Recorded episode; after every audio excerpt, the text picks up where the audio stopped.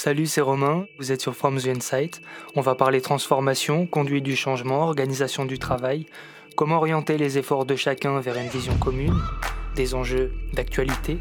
Le future of work, c'est maintenant, et c'est sur From the Insight. Bonne écoute. Bonjour à toutes et à tous, je suis avec David Guerrardo. Euh, euh, salut David. Salut Romain. Je suis super content qu'on arrive enfin à se parler parce que ça, ça va faire deux ans hein, qu'on projette de faire cet épisode ensemble. Euh, donc enfin on y arrive, c'est génial. Donc toi David, tu es euh, chef de projet innovation et digital euh, à l'URSSAF. Tu es notamment en charge de tout ce qui est open data et, et j'aimerais qu'on qu'on en parle ensemble. Écoute, avant d'entrer dans le vif du sujet, est-ce que tu veux bien, s'il te plaît, te présenter? Euh, oui, oui, je vais bien. J'accepte la mission. Super. Euh, donc moi, je, je suis chef de projet innovation et digital euh, à l'URSSAF, comme tu le disais. Je travaille à la direction innovation et digital. Ok. Donc c'est une direction qui a été créée fin 2018 euh, autour de, de quatre pôles. Euh, moi, je travaille dans le pôle Open Innovation. Effectivement, je suis en charge de tout ce qui est animation de la démarche d'Open Data. Mais on va retrouver dans ce pôle euh, ce qu'on appelle euh, les pitch contests. Donc là, c'est euh, des startups ou des grands groupes qui vont nous pitcher leurs solutions, ce qui peut aboutir à, à des POC, à des proof of concept, à des tests, D'accord. des expérimentations. On va voir aussi la, la co-construction avec des utilisateurs. Euh, on va voir tout le programme d'intrapreneuriat aussi euh, où euh, voilà, en interne, des idées émergent et puis on les teste, on voit jusqu'où on peut aller, si ça peut aboutir à des produits derrière. On a euh, un pôle dédié à tout ce qui est acculturation et idéation. Donc là, on va euh, finalement sensibiliser euh, l'ensemble des collaborateurs et des collaboratrices de l'URSSAF à des nouvelles façons de penser, à de nouvelles technos, euh, un certain nombre de choses.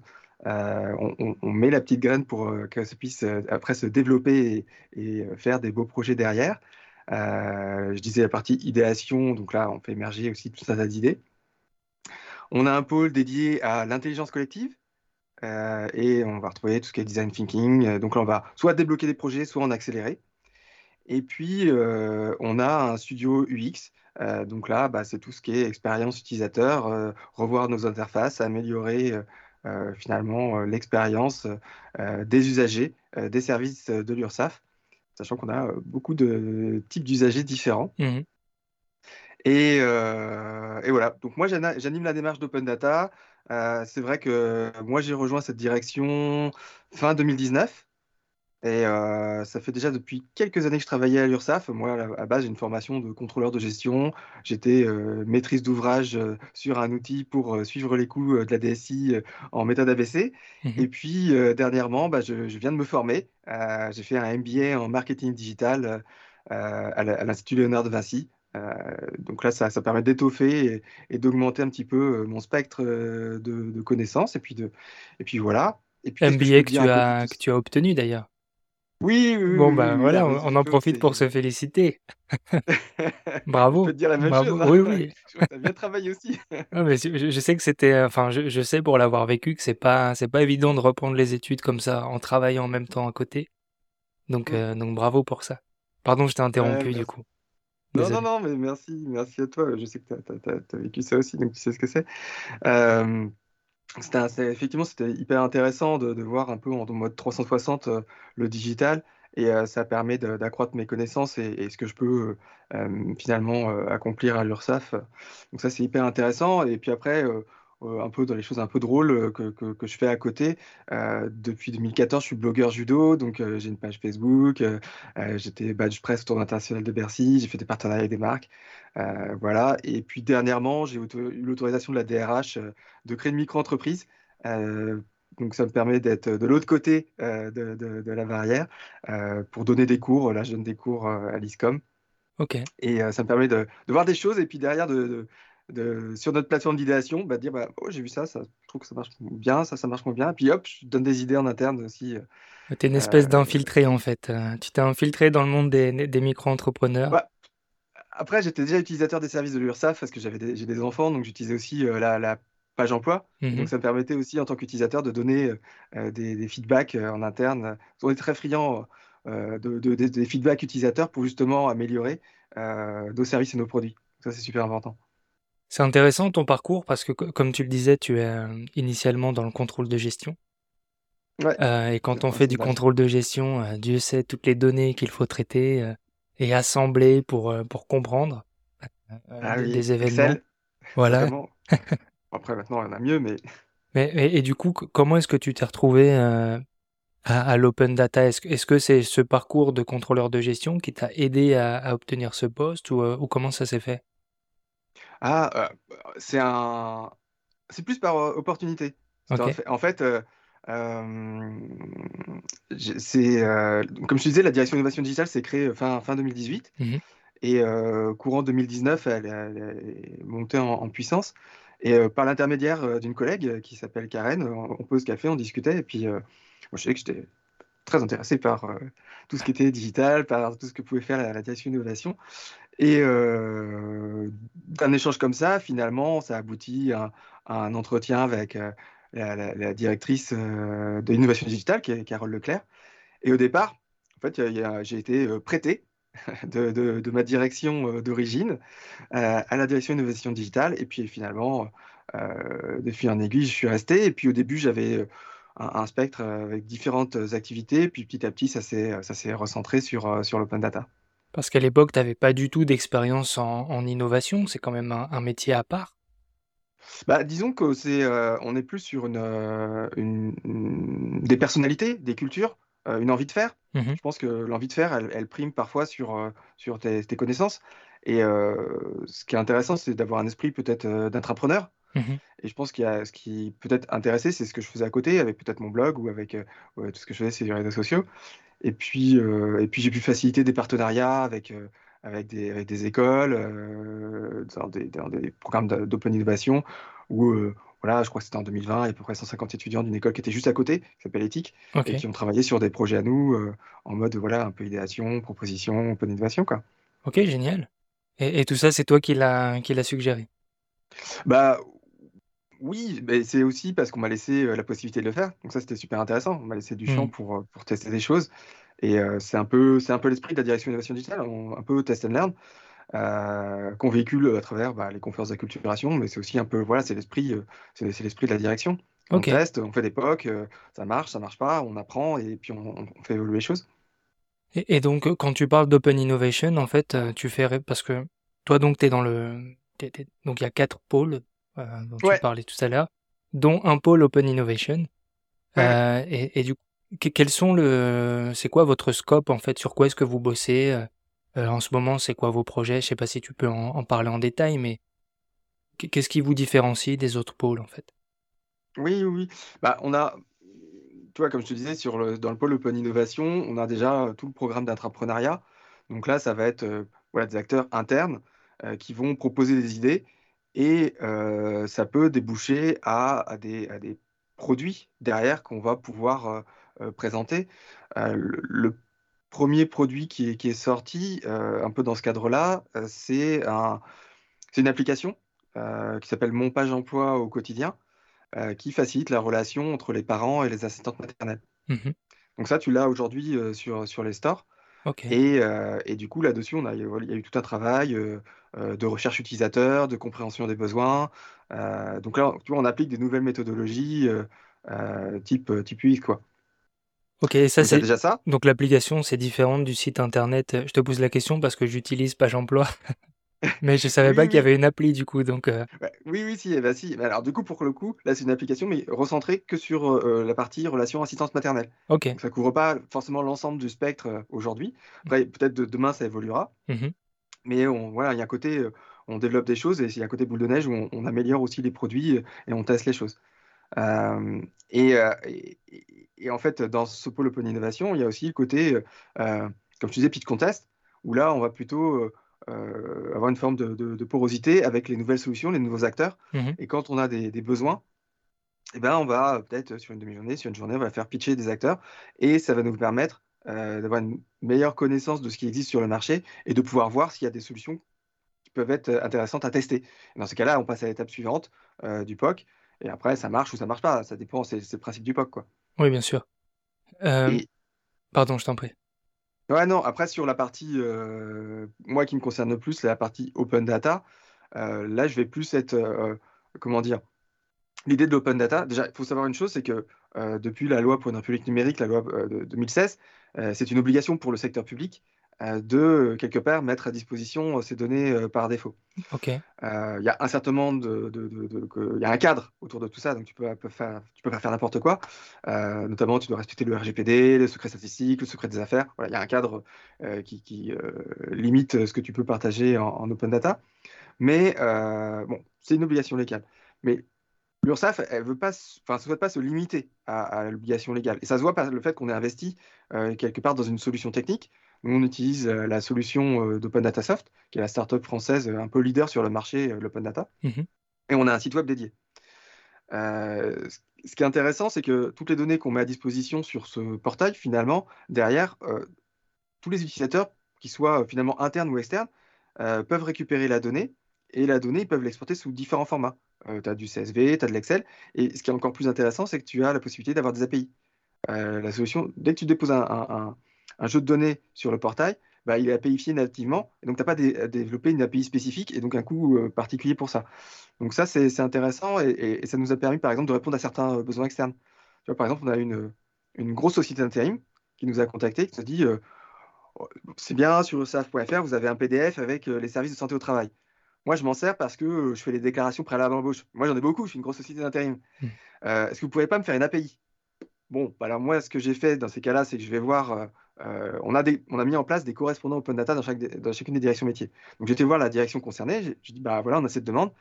Euh, la, correspondante open data à la direction donc, euh, qui s'appelle Aurélie, elle a été voir sa collègue qui était à côté, elle lui dit bah voilà, il y a ce besoin, est-ce qu'on peut pas faire quelque chose? Et puis finalement, on a pu rapidement mettre le fichier à disposition sur notre portail d'open data. qui s'appelle open.ursaf.fr et du coup la société d'intérim elle a pu récupérer les données via l'API et mhm. elle nous a envoyé un message, c'était super sympa parce qu'ils nous ont fait un petit retour en disant bah, euh, on vous remercie, euh, on n'a eu aucune difficulté, Dev ont fait le truc, euh, du coup maintenant ça nous permet d'améliorer la fiabilité de nos, déclarations préalables bouche. Donc ça c'est super intéressant quand tu as des projets comme ça. Oui, c'est génial. justement, j'allais te demander les cas d'usage de l'open data. si je comprends bien, vos, vos données elles sont en, lecture, c'est ça? Est-ce qu'on peut imaginer se plugger sur l'API pour automatiser cette déclaration par exemple? Alors ça, c'est un autre sujet. C'est effectivement, il y a, c'est un autre sujet, c'est qu'on a effectivement euh, quelques API euh, pour permettre euh, à, des portails de déclarer, notamment pour les auto-entrepreneurs. Donc là, je ne les connais pas toutes par cœur, mmh mais si tu vas sur le site et que tu vas chercher API partenaires, tu verras qu'il y a un certain nombre d'API qui permettent à, des portails finalement de, d'être l'interface pour permettre à leurs utilisateurs de déclarer. et donc là, ça arrive directement en prod derrière chez nous. Par contre, là, on est pas sur euh, de l'open data, donc ça nécessite euh, des accréditations en amont et tout ça. Oui, bien sûr. Non, super intéressant. J'aimerais revenir sur, euh, sur le, le, le, coup près de 2016, du coup, qui, qui a rendu obligatoire, en fait, pour les institutions publiques de, de rendre leurs données open. j'ai du mal à me rendre compte, à t'écouter parler, en fait, je, je, prends conscience que l'URSSAF, c'est immense et qu'il y a plein de services, plein de jeux de données, j'imagine. Mmh, mmh, mmh. Comment est-ce que vous avez euh, accueilli cette obligation? Est-ce que vous vous êtes dit, mince, euh, comment par, par où est-ce qu'on va prendre le bout en fait? Parce que c'est, enfin, j'imagine que c'est même un changement complet de paradigme. Peut-être qu'avant vous bossiez en silo et que du coup il n'y avait pas de communication sur les données. Euh, comment ça s'est passé en fait? Bah, en fait, c'est vrai que c'est peut-être pas forcément connu de tout le monde, mais une des missions de, l'URSSAF, c'est aussi de partager la donnée. Et il le faisait déjà avant 2016. C'est-à-dire mmh. qu'on a toute une direction de la statistique euh, qui publie des données euh, sur, euh, voilà, sur le salariat, le nombre d'établissements. Et d'ailleurs, on retrouve beaucoup. Aujourd'hui, on est en mars 2023, il y a 95 jeux de données. la majorité des jeux de données proviennent de la direction statistique. Donc, on a, donc il y avait déjà cette culture, en tout cas pour cette direction-là, mmh euh, de partager de la donnée, euh, notamment en externe. Maintenant, il y a eu d'autres directions euh, qui partagent de la donnée désormais. On a fait une, une, data vise sur le réseau des URSAF et les chiffres clés associés. Derrière, il y a 13 jeux de données en open data qui sont associés. Donc ça veut dire 13 jeux de données qui peuvent être utilisés par nous dans le cadre de cette data vise, mais par qui veut. Mmh et euh, notamment, on a un gros jeu de données sur bah, tous les sites URSAF et les services associés. Ok. Et ça, c'est pas la direction statistique qui l'a fait, c'est la direction du réseau. D'accord, très Donc, bien. et on a aussi dans, en open data, par exemple, des référentiels. Comme tout à l'heure, je parlais des services de santé au travail pour la grosse société d'intérim. Voilà, c'est un référentiel. on a aussi un référentiel sur nos numéros de téléphone pourquoi pas demain avoir le référentiel avec tous les taux de cotisation pour permettre à chacun soit de faire des simulateurs, soit positeur de paye. Donc ça, c'est des choses sur lesquelles on, réfléchit. D'accord, très bien. Donc ça, c'est des projets qui sont encore dans le pipe, mais, ça pourrait oui. arriver.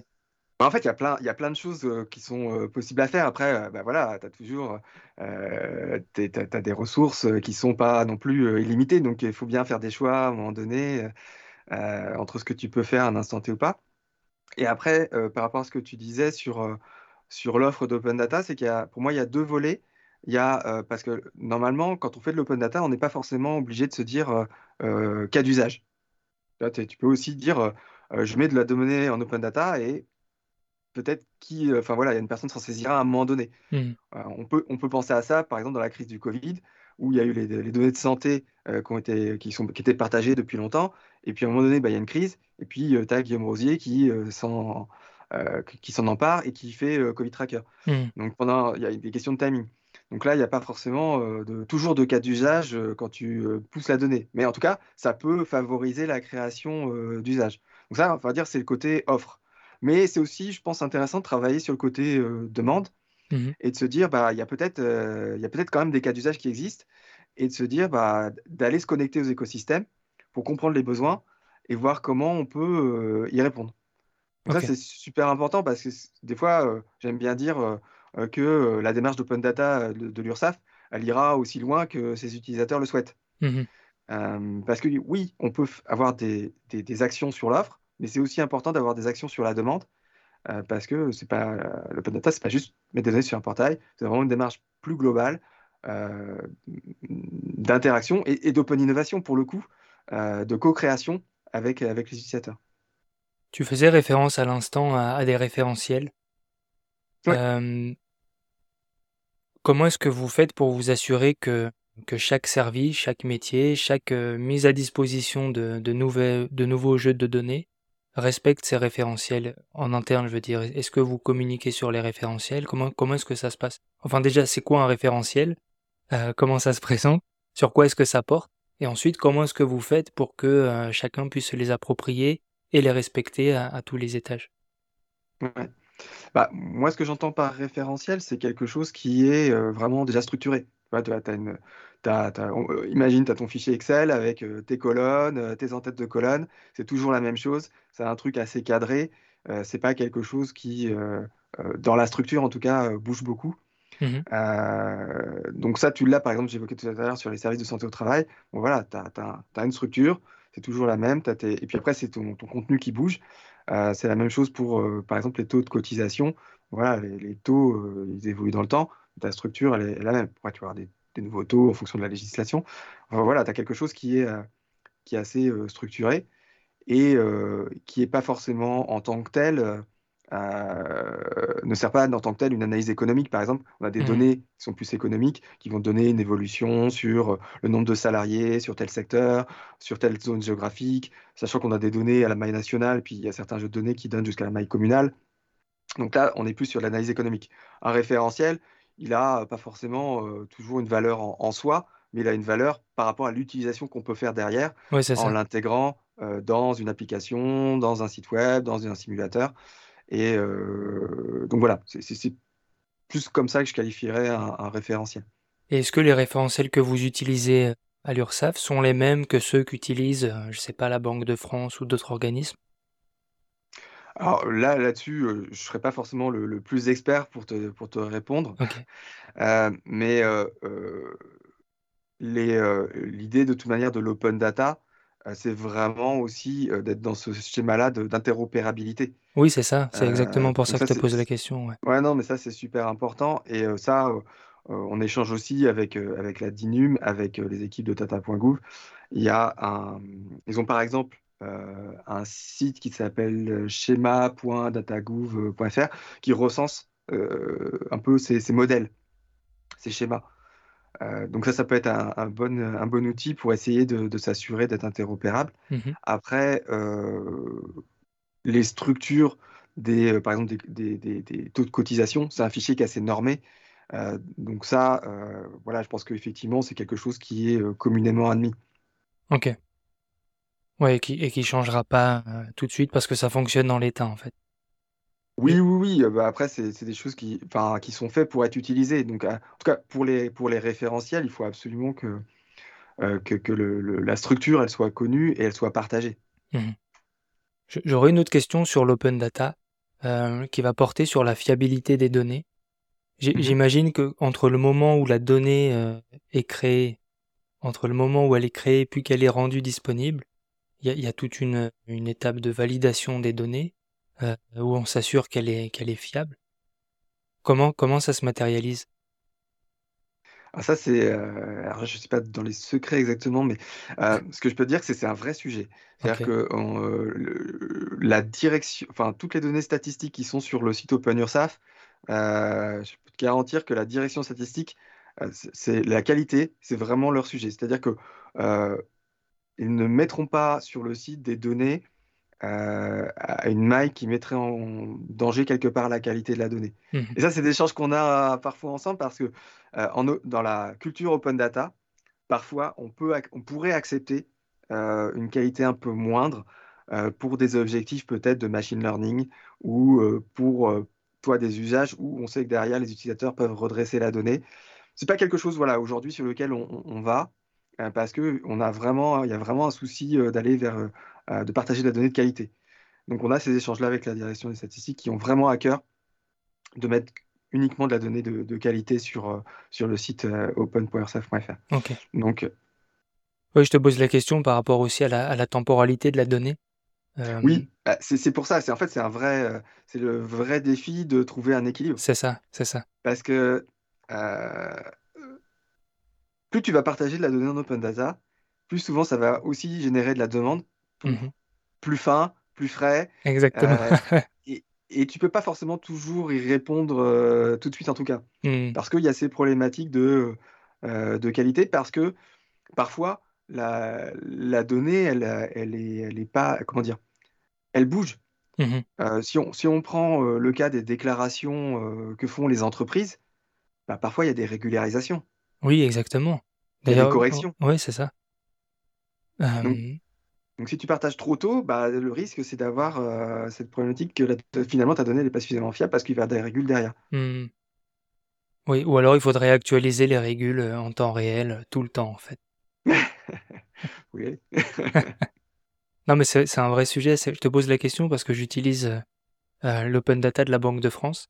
Mmh et en fait, il y a un délai quasiment deux ans en fait entre le moment où ils éditent mmh. les fascicules euh, sectoriels euh, mmh. et le moment où tu peux les exploiter. Donc c'est vrai que deux ans, je me dis, est-ce que ça vaut vraiment le coup Tu vois, c'est mmh. aujourd'hui, ce serait les données de pendant le Covid. Donc en fait, euh, on peut pas comparer ce qui se passe aujourd'hui à ce qui se passait il y a deux ans.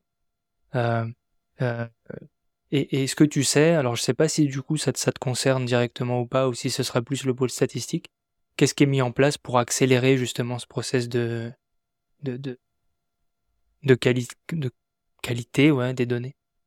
Ouais, alors là, je vais peut-être faire Joker parce qu'effectivement, je ne suis pas dans, le secret, euh, enfin, dans, toutes les mécaniques. Euh, mais euh, moi, ce que je pense, c'est que ça se joue aussi dans une relation, dans une co-construction avec les utilisateurs. parce que ça doit être un, dialogue pour dire, bah voilà, ok, euh, le timing, euh, il est euh, peut-être pas suffisamment frais. Dans ces cas-là, qu'est-ce qu'on peut faire? Mmh Peut-être dans un dialogue, on peut peut-être essayer de trouver une, solution qui, convienne. Ça, c'est pour ça que c'est important pour moi d'avoir ces retours utilisateurs, ces besoins utilisateurs, pour qu'après on puisse voir en interne bah, qu'est-ce qu'on peut mettre en place ou, ou pas pour essayer d'y répondre.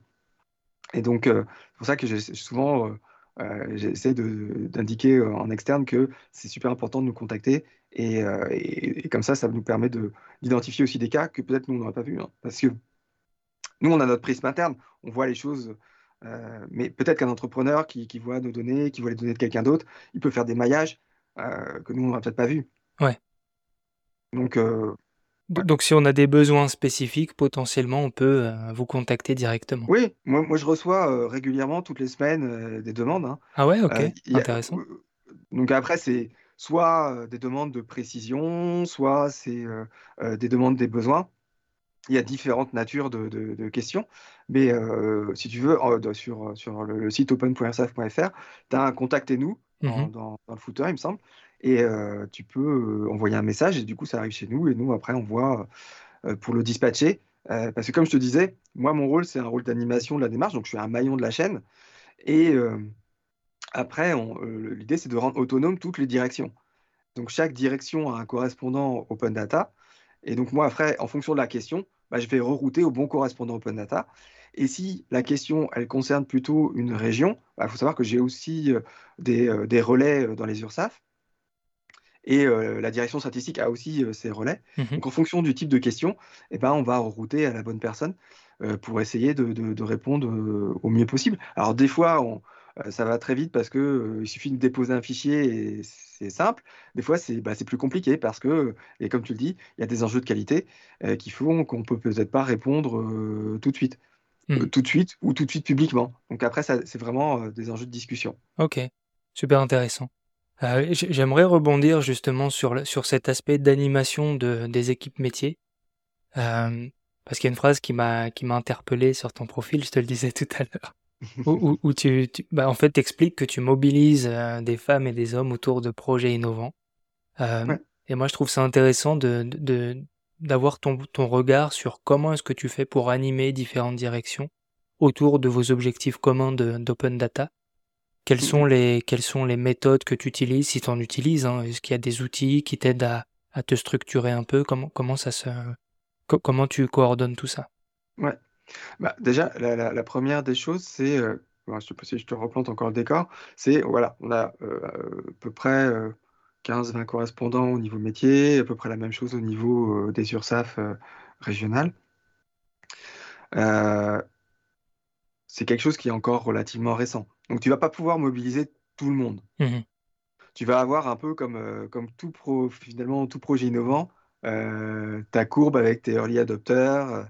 Euh, et, donc, donc tu, vas, tu vas travailler peut-être au début avec quelques acteurs et au fur et à mesure, je pense, ça va faire boule de neige. Mmh donc nous déjà, on a une force, c'est que on a une direction des statistiques euh, qui, avait, euh, qui a déjà l'habitude de partager de la donnée, qui a déjà l'habitude de faire des publications, et, donc on a cette force-là. Donc déjà, on a, on a euh, quelque part nos early adapters. ouais, c'est vrai, c'est vrai que c'est une vraie force d'avoir d'emblée toute une équipe qui est en charge déjà de d'éditer les données. C'est vrai que. Voilà. Donc il y a déjà ça, et mmh puis après, on a les autres directions. Et donc là, après, l'idée, bah, c'est un peu aussi du test and learn dans l'organisation. C'est-à-dire que euh, au, tout début, euh, au tout début, je faisais des points de 30 minutes euh, avec tous les correspondants. Au début, j'avais que les correspondants des directions métiers. Ok. Et je faisais des 30 minutes toutes les 2-3 semaines. Ok. dans un rythme assez régulier pour, pour faire des points. Mais du coup, c'était. Pardon, je t'interromps, David. Ouais, non, vas-y. quand tu dis faire un point de 15, de, 15 minutes toutes les 3 semaines, c'était par rapport à quoi? Vous aviez des objectifs euh, vous faites un point sur euh, quel est l'état d'avancement vers cet objectif ou euh, une liste de tâches Comment ça se matérialise? C'était effectivement, il y, avait, il y avait de ça, c'était plutôt bah, état d'avancement, mmh échange sur quels étaient potentiellement les jeux de données que la direction pouvait finalement mobiliser. voilà, c'est des échanges de type là pour essayer de. et puis aussi de comprendre aussi les besoins, les besoins ou les difficultés. voilà, mon rôle, c'est d'accompagner euh, donc du coup, c'était aussi d'essayer d'identifier s'il y avait des freins, des difficultés, pour pouvoir euh, trouver des solutions. Euh, et ça pouvait aboutir à des présentations dans les codières de chacune des directions, de voir avec telle ou telle direction pour un accompagnement spécifique, en, s'appuyant par exemple sur la direction des statistiques. Donc vraiment, c'était c'était collaboratif. donc ça, ça c'était un temps. Après, on avait aussi des points ensemble. Et puis, au bout d'un moment, je trouvais que c'était plus forcément pertinent ou que ça marchait moins bien. donc là, on a, on, a pivoté quelque part dans notre manière de fonctionner. Là, maintenant, ce que j'ai mis en place, c'est les lundis et les mardis, j'ai des guichets ouverts. Donc j'ai deux fois 45 minutes. Et ce que je leur dis, c'est moi, je suis là les 15 premières minutes. S'il n'y a personne, bah, je, ferme le point. Et s'il y a quelqu'un, bah, on échange sur la problématique que vous avez mmh et on voit comment on peut y répondre. Ok. Et on a aussi tous les deux mois un point où on est un peu plus ensemble. Mais c'est pas dit que je ne bouge pas à ça. Donc mmh. on est vraiment dans un quelque chose où on essaye de d'être évolutif et de voir en fonction de comment ça fonctionne, comment ça fonctionne moins bien, de faire évoluer notre mode de fonctionnement en interne. Parce que l'objectif, c'est de mettre à disposition de la donnée et de rencontrer, enfin, disposition de la donnée, donc ça c'est le côté offre, mais c'est aussi euh, d'aller au-devant des écosystèmes pour comprendre leurs besoins. Et ça, on l'a fait, euh, euh, par exemple, l'URSSAF Midi-Pyrénées a fait un atelier avec des startups et des incubateurs en deux temps. En premier temps, pour présenter la démarche, puis un deuxième temps, on a fait un atelier d'intelligence collective pour comprendre les besoins. Ok, super. du coup, je, reviens un peu en arrière encore, hein, pardon. alors, tout à l'heure, tu évoquais le fait qu'en fait, il y, a, beaucoup de sujets, euh, mais que les ressources sont pas illimitées. Donc, il faut. je te vois sourire. Donc, du coup, il faut, euh, bah, il faut prioriser.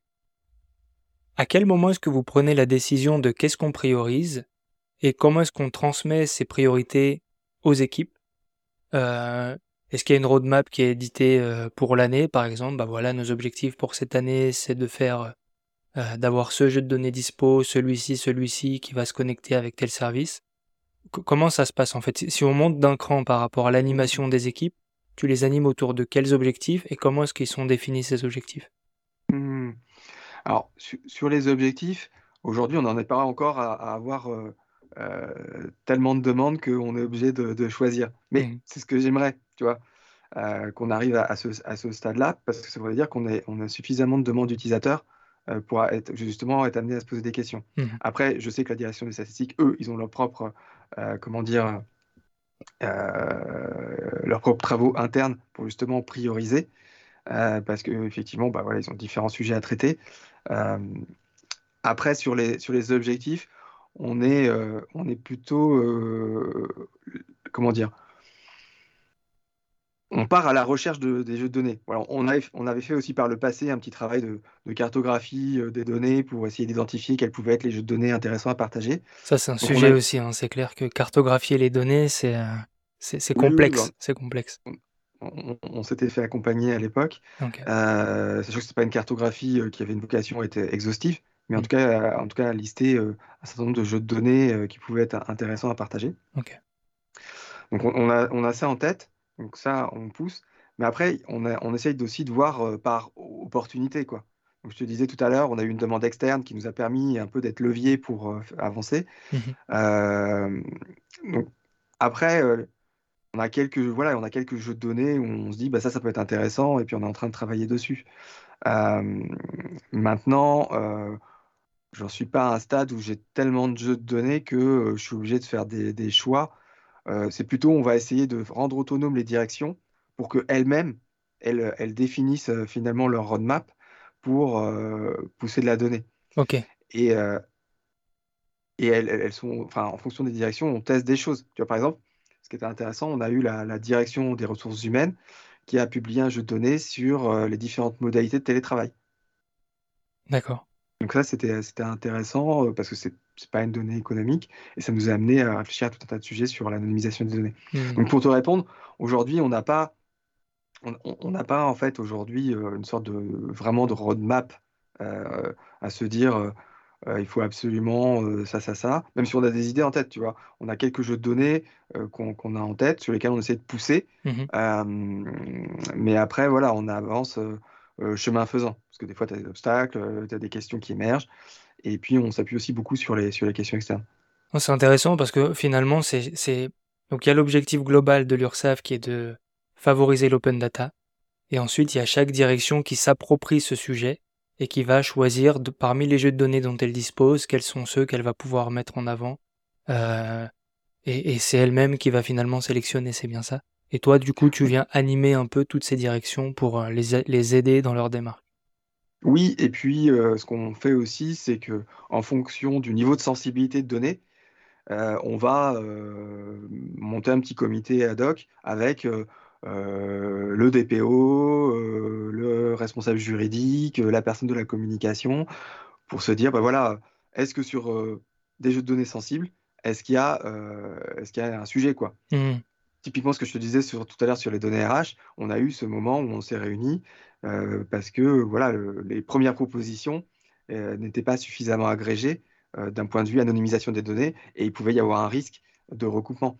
Donc, et donc là, on échange pour essayer de comprendre quelle est la, meilleure manière d'anonymiser, mmh. sachant que bah, l'anonymisation parfaite, n'existe pas. Il y a toujours un risque. On est, donc on est plutôt dans une question de, de maîtrise des risques.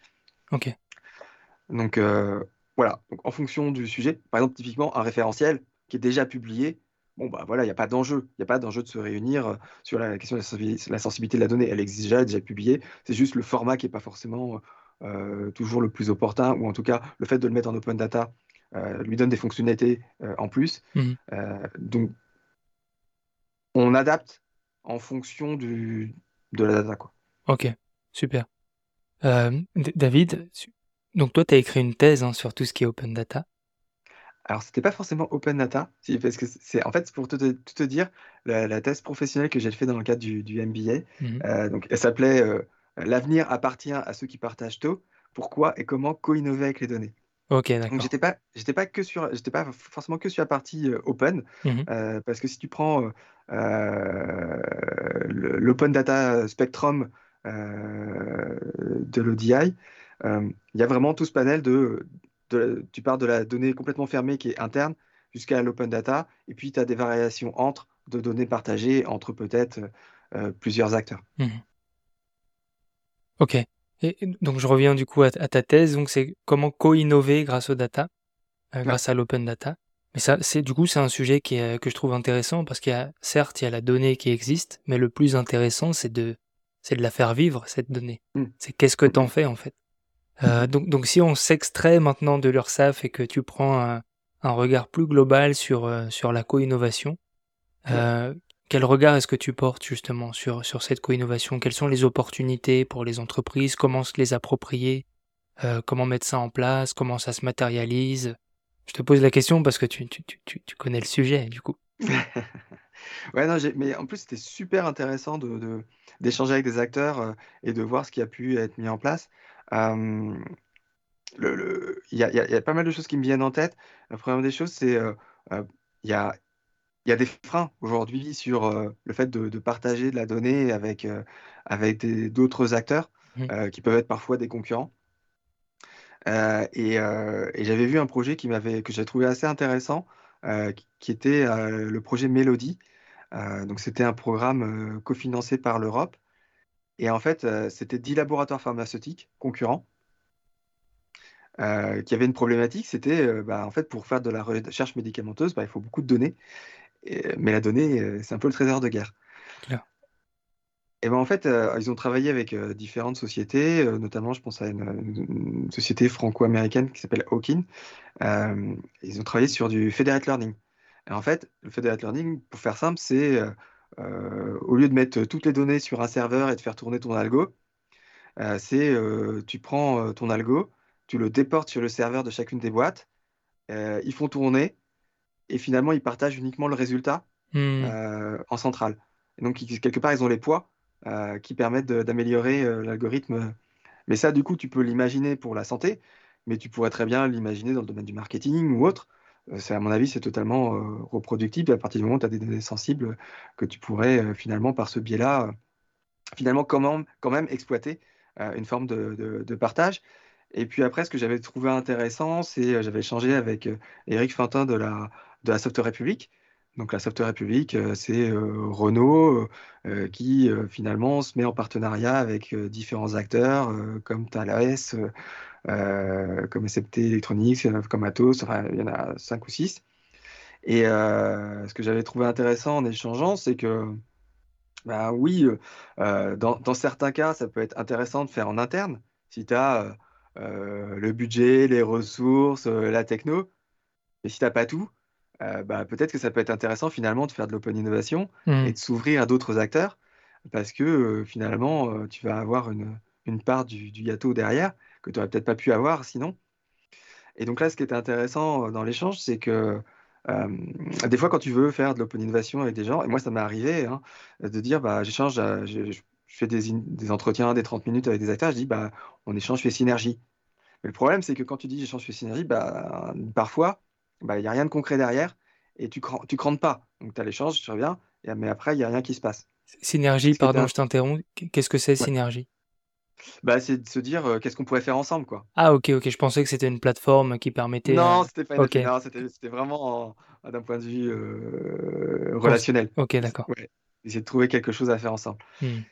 Mais juste un échange comme ça sur euh, qu'est-ce qu'on pourrait faire ensemble d'un point de vue potentiel, des fois ça ne compte pas suffisamment. Donc, euh, Hmm. euh, ce qui était intéressant, c'est que là, en l'occurrence, euh, la me, me disait, c'est qu'ils ont essayé de compter au début sur un cas d'usage, en disant, bah, on a un cas d'usage sur bah, demain, euh, la voiture, c'est finalement euh, un gros objet connecté, on va récupérer plein de data. Bah, peut-être que sur la data, on pourra euh, la vendre à des acteurs territoriaux ou autres. Mhm. Et donc, à partir du moment où tu as un cas d'usage initial à, à proposer, ben, ça peut être intéressant pour euh, démarrer un échange. Alors, le cas d'usage n'est peut-être pas totalement fini, mais du coup, ça te permet d'a- d'avoir quelque chose à proposer et finalement d'avoir euh, derrière une pièce à casser euh, sur lequel tes, tes potentiels partenaires peuvent se dire Ah ouais, ok, ça peut être intéressant euh, de faire quelque chose ensemble. Donc en fait, on, on s'adresse euh, principalement à, des- à de l'industrie finalement. En tant que PME, c'est peu probable, non? Qu'est-ce que t'en penses? Bah, ah, euh, tout dépend ce que tu fais avec la donnée. Enfin, parce que là, effectivement, je t'avais un exemple industriel avec un objet connecté, mais l'objet connecté, enfin, la voiture en tant qu'objet connecté, donc finalement en tant que collecteur de données. Mhm. Donc après, si tu collectes de la donnée euh, sur un autre, dans une autre thématique, euh, euh, tu peux aussi en faire quelque chose derrière. Euh, par exemple, je vois tout ce qui est, euh, euh, tout ce qui est retail.